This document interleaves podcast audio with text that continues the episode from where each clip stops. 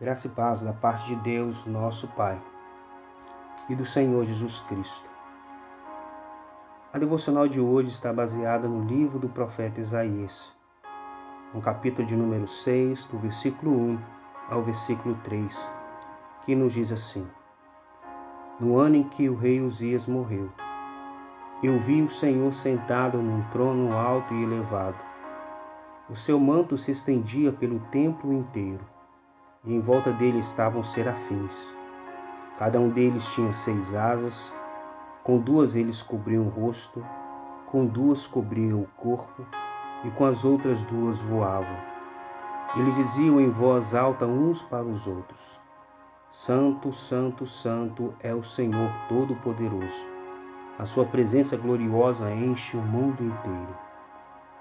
Querido ouvinte, você já observou que a palavra crise se tornou muito comum em nosso vocabulário, vivenciamos mais variadas crises: crise financeira, crise familiar, crise política, crise na saúde, crise na segurança pública e por aí vai. O texto bíblico em apreço diz respeito à visão que Isaías teve por ocasião do seu chamamento ao ofício profético. Ele foi chamado para ser um profeta no ano em que morreu o rei Uzias. A figura do rei em Israel sempre foi vista como um ungido de Deus, o provedor da nação, como governante e a segurança da nação.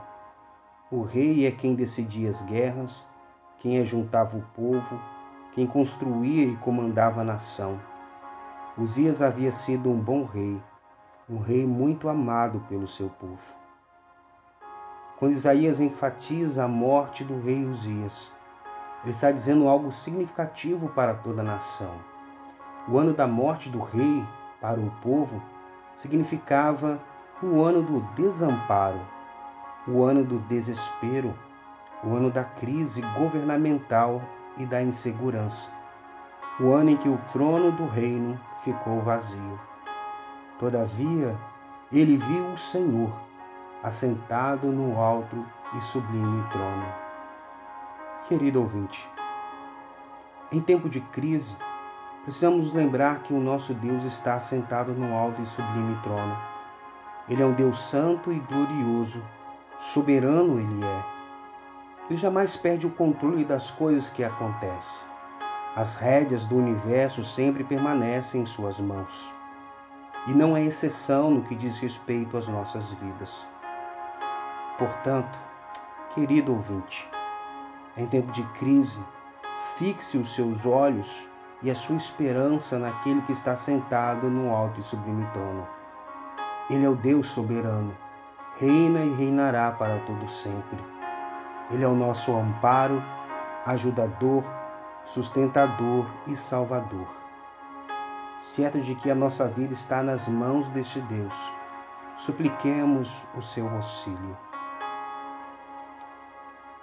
Soberano Deus, tu dominas sobre céus e terra. Sabemos que tu és um Deus gracioso e por isso lhe suplicamos, ajuda-nos. Ó Deus, em meio às crises que enfrentamos, conceda-nos uma fé grandiosa para que, como servos, possamos em todas as coisas depender unicamente do Senhor nosso Deus.